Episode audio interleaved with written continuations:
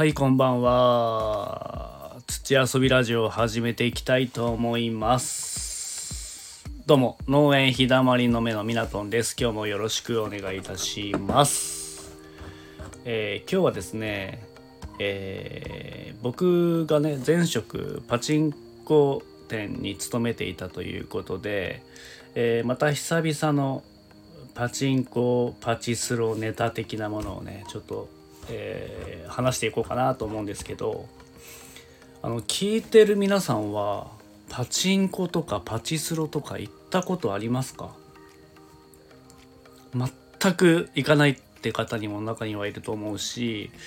まあ、パチンコパチスロに限らずギャンブルをしたことがないって人もいると思います。まあ、宝くじとかね、えー、スクラッチとか、えー、そういうのはまた別って考えてもいいとは思うんですけど基本的にギャンブルにお金を使うのはもったいないとかね。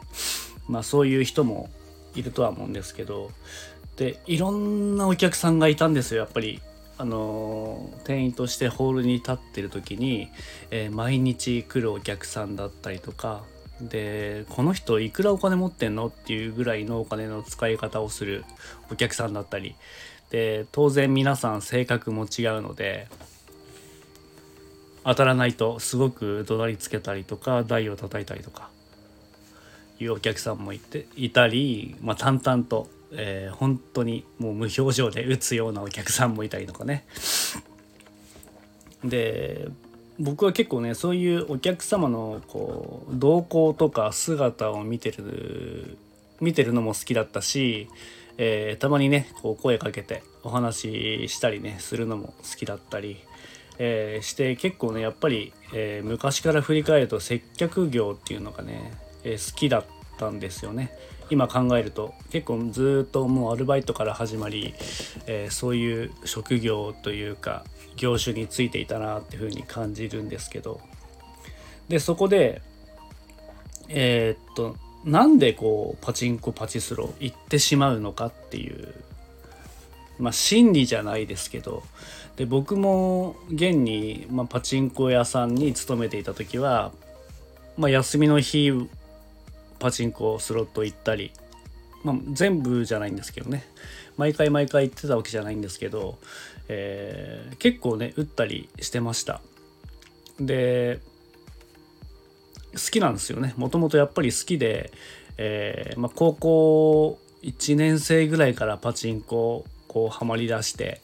で結構ね休みの旅とか学校終わったりしてから友達とこうじゃあ今日はあそこのパチ屋行こうかとか まあそういう、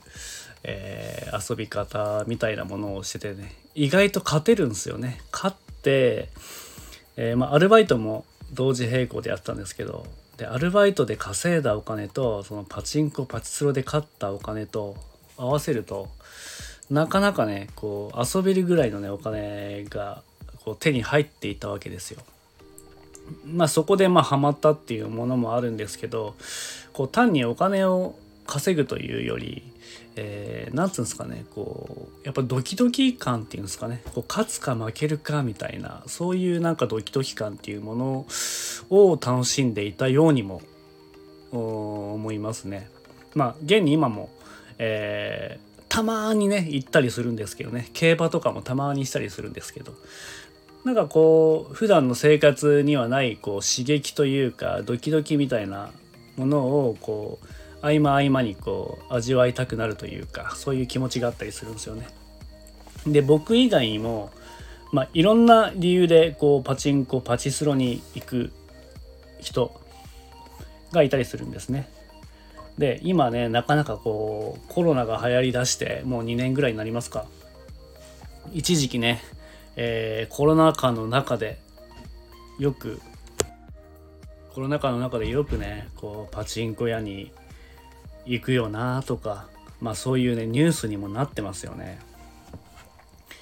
えー、本当に周りの迷惑とか考えないのかとかね結構こういろんなニュースで、えー、行く人を悪く報道されたりしてるんですけどそれに加えてパチンコ屋さんも営業してると。っていうイメージでえー、本当にこうパチンコ屋さんのイメージが悪くなるようなね報道とかも結構見受けられたりしたじゃないですか。で僕的にはやっぱり元勤めていたものもあってなんかちょっと悲しい気持ちというかやっぱりこう現状を知らない人がやっぱりそういう悪いイメージを抱きやすいなっていうふうに思うんですよね。で実際本当にま飲食店もそうなんですけどパチンコ店も当然お客様があってのお店というものが成り立ってるので、えー、本当に営業しないともう潰れてしまうっていうお店がねおそらくもう何件何十件何百件何千件何万件ぐらいねあるぐらい、えー、本当にコロナっていうのはすごい怖いものだったんですけどでそこまでしてなんでパチンコ店パチンコスロットに行きたくなるのかっていうね心理があると思うんですけど、えー、まず第一、えー、結構これがね多いのがうんとこれといった趣味がないって人がね結構いったりするんですよね。えー、趣味がなかったりすると、まあ、パチンコスロット1回やったことがあるとでプラス1回いい思いをしたことがあると。なると、まあ、とりあえず行くところもないしまたスロットでもパチンコでも打ってみようかっていう形でね行く人が多いんですよね意外と。で結構こうお客さんに聞いてみるとあのまあ、無趣味の人が多いっていうイメージがあります。でまあ特に家にいてもやることがないとかね。でちょっとした時間つぶしに行ってみようっていう人がね多かったりしますね。はい。あともう一つ。うん。パチンコパチスロでうんと大勝ちを夢見てるという人が多かったりします。で、えー、大勝ちって周りの人とかねえー、20万買った30万買ったとかね。まあそういう話を聞くとあ自分はいつかはこんな風に勝てるんじゃないのかなっていうこともあれば以前に本当に大勝ちをしたことがある経験ってどうしてもね頭の中でね覚えてるんですよね。で逆に大負けしたとか負けたとかっていう感覚って意外とねすぐ忘れてしまうんですよ。いい思い出しかね頭の中に残ってないんですね。まあ、そういう経験があると、えー、また行ったらもしかすると勝てるかもしれないとかね、まあ、そういう思いで、えー、行ったりする人がね多かったりします。で今の現状ねだんだんこうパチンコスロットも規制っていうものがかかってきてて、えー、昔はね結構ギャンブル台って言って大勝ちできるようなハイリスクハイリターンみたいな台があったりしたんですけど今、えー、そういうなるべくこうギャンブル性を抑えようということで国の方も動いていてでパチンコ業界にもちょっとね以前に激震が走って本当にそういうギャンブル性の少ない台に変更してくださいという形でね、えー、なって今はなかなかそういう大きく勝つっていうことがね難しい台が増えてきたのでなかなか難しいんですけどそういう昔の思い出を忘れずに行ったりするという人もいたりしますね。あともう一つの理由がですね、まあ、なんとかして少ないお金を増やそうと考えてる人がねいたりしますね。えー、結構ねなんつうんですかね自分もそうだったんですけど、えー、今月ちょっと厳しいなとか、えー、月末だけどお金ないどうしようってなった時にもしかしたらこれ今言ったら増やせるんじゃねってねふうに思ったりする時あるんですよやっぱり。でそういう時に限って意外とね勝てたりしてで勝ってるイメージがずっと残ってたりするんですよね。で逆にねこうお金が余裕があっていってですぐにね1,000円2,000円で、えー、大当たりを引いたりしてすんなりかかっちゃうとねなんかねドキドキ感が逆になくてなんかねしっくりこないというか楽しめなかったなーっていう形がねで退店することがねあったりするんですよね。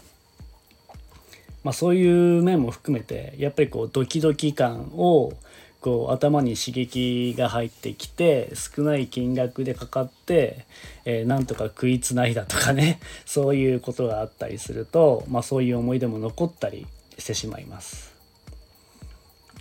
で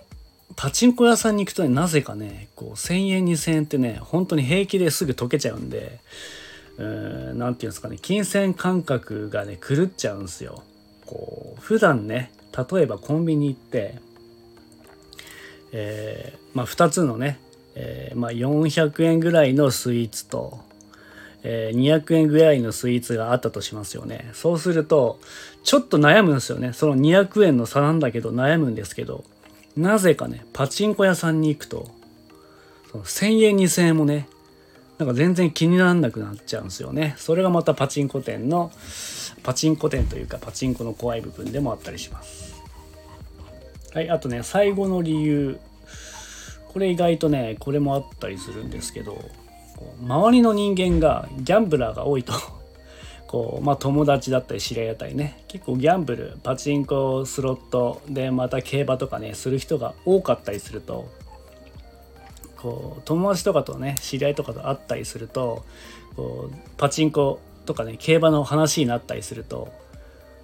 やっぱ盛り上がるじゃないですか。でその中でやっぱ話題に遅れたくないみたいなねそういう気持ちで行く人も中にはいたりします。なんで、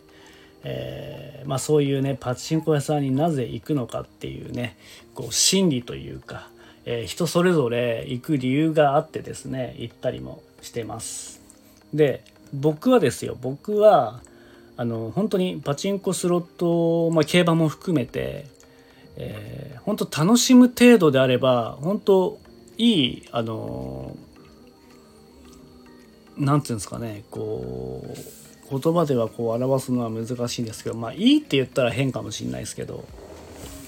まあそれもそれで一つの娯楽として、えー、楽しんでもらいたいなっていうのがありますね。本当にどっぷりハマってもう生活できるお金もないぐらい使っちゃうとか、まあ、そういうレベルで、えー、行ったりするとは